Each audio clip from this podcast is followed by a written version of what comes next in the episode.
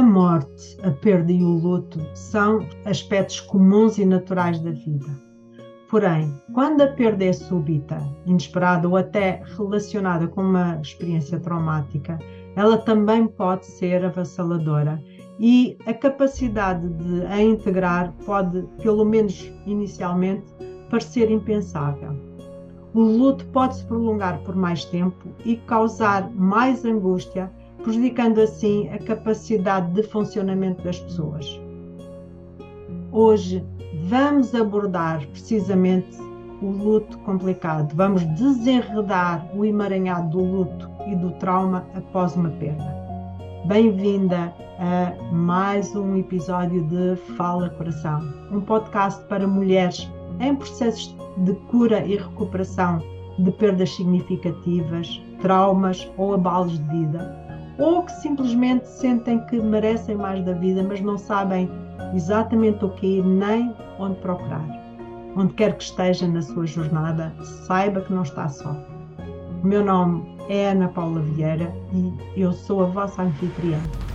Eu sou mãe lutada e conselheira de luto e o meu objetivo é apoiá-las para que cresçam através do luto a minha missão é inspirar cada vez mais pessoas a se moverem mais pelo amor do que pela dor e assim contribuir de forma positiva para que tenhamos vidas plenas e gratificantes, mesmo quando a vida nos troca as voltas. E se se sentir inspirada, por favor, partilhe este episódio para ajudar a difundir esta mensagem. O luto, embora doloroso, é de facto uma reação normal à perda de algo ou de alguém querido e envolve sempre uma teia complexa de emoções dolorosas, como por exemplo a tristeza, o desgosto, o medo, raiva e anseio. Contudo, quando há um acontecimento traumático associado à perda, esta torna-se ainda mais difícil e é mais complicado lidar com ela. Apesar de todas as perdas poderem destroçar e devastar uma pessoa, algumas circunstâncias associadas à perda podem aumentar o risco de uma reação traumática. Porém, o facto de uma perda poder envolver trauma não significa necessariamente que vá traumatizar a pessoa. E o inverso também se aplica. E talvez se esteja a perguntar: então, qual é a diferença entre um luto normal e um luto traumático? A verdade é que cada pessoa sente o luto de forma diferente. Pelo que identificar um luto complicado ou traumático nem sempre é uma tarefa fácil ou uma questão simples, pois não há dois casos iguais no trabalho de luto. O luto normal é a reação natural e universal que todos nós temos face à perda de um ente querido ou de algo que tinha, de facto, um importante significado pessoal, como, por exemplo, a perda de um emprego ou até de um animal de estimação. E apesar de envolver uma série de emoções dolorosas, a intensidade, a frequência e a duração desses sintomas variam efetivamente de pessoa para pessoa. Entre os muitos fatores que influenciam o processo de luto e o trauma, estão aspectos relacionados com as circunstâncias da perda, o tipo de relação que existia, a qualidade desses laços e também fatores intrínsecos à própria pessoa, nomeadamente os seus traços de personalidade, as suas crenças, a sua forma de ver o mundo, a forma como gera a adversidade e a sua capacidade de adaptação às mudanças e também o nível de estabilidade que a pessoa tem na sua vida, quer em termos materiais, quer inclusivamente ao nível das suas relações sociais de apoio. Portanto, desde as relações íntimas e familiares, passando pelas relações de amizade, com os pares ou colegas de trabalho, a comunidade onde, onde se insere e, inclusive, se tem ou não apoio profissional especializado. Num luto normal, as pessoas experienciam emoções dolorosas e intensas na sequência desta perda significativa e depois começam a recuperar e a seguir em frente com as suas vidas. Ou seja, aos poucos começam a criar uma nova normalidade na sua vida, a redefinir os seus objetivos pessoais, a reconstruir uma vida com significado e, e propósito, sem naturalmente esquecer quem ou o que perderam. Já o luto que envolve trauma, este pode demorar mais tempo e causar mais angústia. Quando uma perda é súbita ou inesperada, trágica ou está associada a uma experiência traumática, pode de facto ser ainda mais avassalador. Há um anseio contínuo por quem uh, deixou de existir e a capacidade de ultrapassar pode, pelo menos no início, parecer inimaginável. E embora não exista uma forma certa ou errada de experienciar o luto, o processo de luto após uma experiência traumática e inesperada é de facto mais difícil de elaborar para a maioria das pessoas e afeta o funcionamento normal da pessoa. São muitas as alterações que se verificam e os sintomas também são muito variados, passando por alterações do sono ou, ou do apetite, fadiga, tensão muscular, dores de cabeça, dores no corpo, dores no estômago, ansiedade, uh, sentimento de angústia, saudade persistente, hipervigilância, irritabilidade, problemas de concentração ou de esquecimento. É muito comum também surgirem palpitações, a pessoa fica mais assustadiça, pode ter até ataques de pânico, surgem sentimentos de impotência ou, ou de raiva, culpa ou vergonha, e pode também sentir-se desligada dos outros ou isolar-se propositadamente e não querer falar com ninguém, pode sentir desespero, falta de esperança ou até entorpecer aquilo que está a sentir, pode pensar continuamente naquilo que aconteceu, ter sonhos angustiantes com recorrência ou ter visões recorrentes da pessoa uh, amada que, que, faleceu. Pode também haver uma perda de identidade e, com isso, o, a perda do sentido de si mesmo, de significado ou de propósito de vida. Podem reviver a, a experiência traumática através de imagens assustadoras. Podem ter pensamentos de preocupação sobre como é que estará a pessoa falecida. Podem surgir imagens recorrentes da, da morte, também podem evitar lugares ou pessoas ou coisas que despertem uh, as memórias traumáticas e, portanto, se não for abordado adequadamente o luto que envolve toda esta tensão traumática, pode de facto transformar-se em depressão. E esta perturbação pode incluir sintomas como o baixo humor, a maior parte do tempo, perda de interesse ou de prazer nas atividades do, do dia a dia, alterações significativas no sono e, e, no apetite e ter sentimentos de inutilidade. Portanto, neste estado depressivo, os sentimentos mais fortes são, de facto, a tristeza avassaladora, a capacidade de sentir satisfação ou de prazer, sentimentos depressivos que se concentram frequentemente quer na própria pessoa, quer nas outras pessoas à sua volta e não apenas na, na pessoa que morreu. E, portanto, é fundamental saber como lidar com este luto mais complicado. E o primeiro passo para lidar com o luto que envolve trauma é precisamente começar com a compaixão e a empatia por si próprio.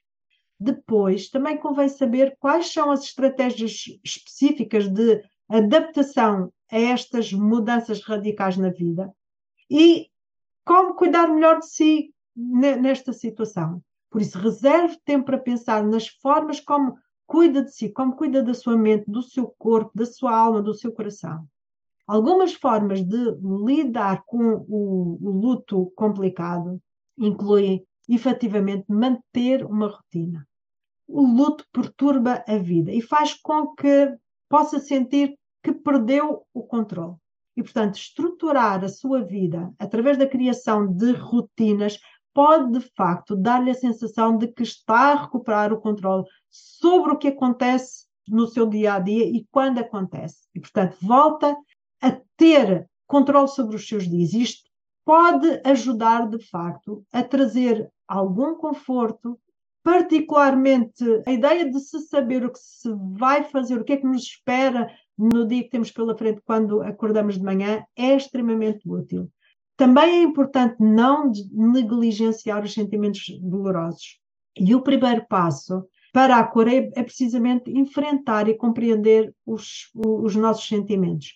É difícil lidar com os sentimentos intensos, eu sei. Sentimentos como a raiva, como a tristeza profunda, são difíceis de, de, lidar, mas se forem suprimidos ou não forem processados, eles acabam por vir ao de cima, por vir à tona de uma forma que nem sempre nos agrada ou às vezes nem temos consciência disso. E estes sentimentos não geridos podem criar níveis mais elevados de ansiedade, de depressão ou até aumentar o risco do consumo de substâncias nomeadamente medicamentos ou de álcool, para uh, lidarmos com eles. Por isso, é importante criar esta salvaguarda.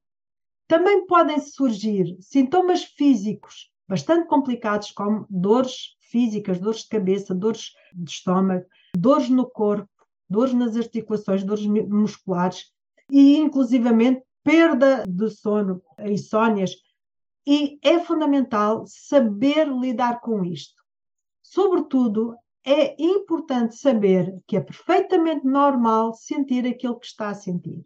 Estes sentimentos relacionados com o luto, eles podem variar consoante a intimidade da relação que tínhamos com a pessoa que, que morreu e também a natureza da perda. Por isso, permita-se sentir o que está a sentir. Mostre empatia por si mesma, principalmente no meio da sua dor.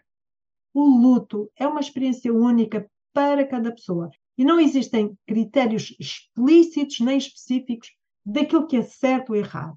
Por isso, a minha recomendação é que encontre formas saudáveis de expressar aquilo que está a sentir. Por exemplo, algumas formas saudáveis de expressar os sentimentos do luto incluem escrever num diário, ou também falar com alguém de confiança, alguém que saiba escutar sem julgar e sem apressar o seu processo. Também pode trabalhar com um conselheiro ou um terapeuta de luto. E é, sobretudo, importante procurar ajuda quando uh, começar a enfrentar dificuldades no seu processo de luto, porque isso vai lhe permitir ganhar força. O facto de falar com outras pessoas, de partilhar aquilo que está a sentir, vai ajudar a processar o seu luto. E também vai permitir normalizar os seus uh, sentimentos ao perceber que não está sozinha no seu processo. Por isso, procure apoio. Por vezes as pessoas têm relutância em partilhar os seus sentimentos de dor e de perda com os outros porque acham que ninguém as compreende. Mas isso não é verdade. E podem até pensar que pedir ajuda é, é uma fraqueza, mas na realidade é exatamente o oposto. É um ato de coragem.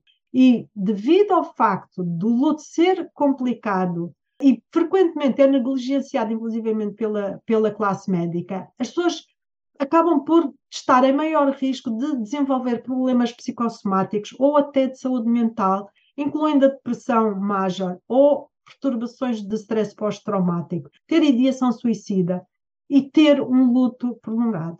Por isso, se tem dúvidas, se está na altura de procurar a ajuda de um profissional especializado para ajudar no seu processo de luto, faça a si mesma estas duas perguntas a intensidade da minha dor emocional ultrapassa a minha capacidade de lidar com ela? Houve alguma evolução na minha experiência de luto desde que a morte ocorreu? Ou eu sinto-me bloqueada apesar de já terem passado vários meses ou até anos? Se a resposta for sim a estas perguntas, então está na altura de procurar um terapeuta com formação específica em luto e trauma para ajudá-la no seu processo, para ajudá-la a integrar a sua perda e a processar o trauma. Obter apoio de amigos próximos, familiares ou de um conselheiro espiritual também ajuda, mas a ajuda de um profissional de luto é fundamental. Muitas vezes as pessoas precisam de algum tipo de apoio externo para começarem a dar os passos necessários para avançar em direção à cura. E o trabalho de luto complexo deve incluir elementos de processamento do luto, mas também de processamento do trauma, começando por criar uma sensação de segurança física, mental e emocional. O luto é de facto uma experiência avassaladora e é a experiência mais dolorosa que vivenciamos enquanto seres humanos. E cada um de nós vivencia à sua maneira. As dificuldades com que se debate, elas de facto são únicas, mas não está sozinha.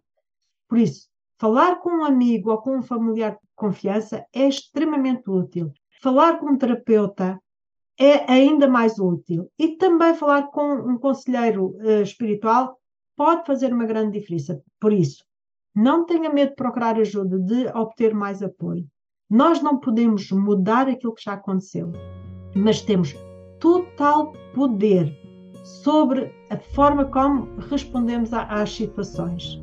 Acima de tudo, nós podemos escolher vibrar mais no amor do que na dor. Por isso, procure ajuda. Por favor, avalie este episódio deixe um comentário e ajude-me a difundi-lo partilhando este conteúdo com quem possa beneficiar dele. E se ainda não subscreveu o canal, por favor, faça-o agora para ser informado sempre que haja um conteúdo novo. Obrigada por estar desse lado e, sobretudo, congratule-se, honre-se por estar a dedicar tempo a si e ao seu processo de cura e recuperação. E se desejar inspiração diária, siga-me nas redes sociais. O meu nome é Ana Paula Vieira, do meu coração para o seu, mais amor do que dor.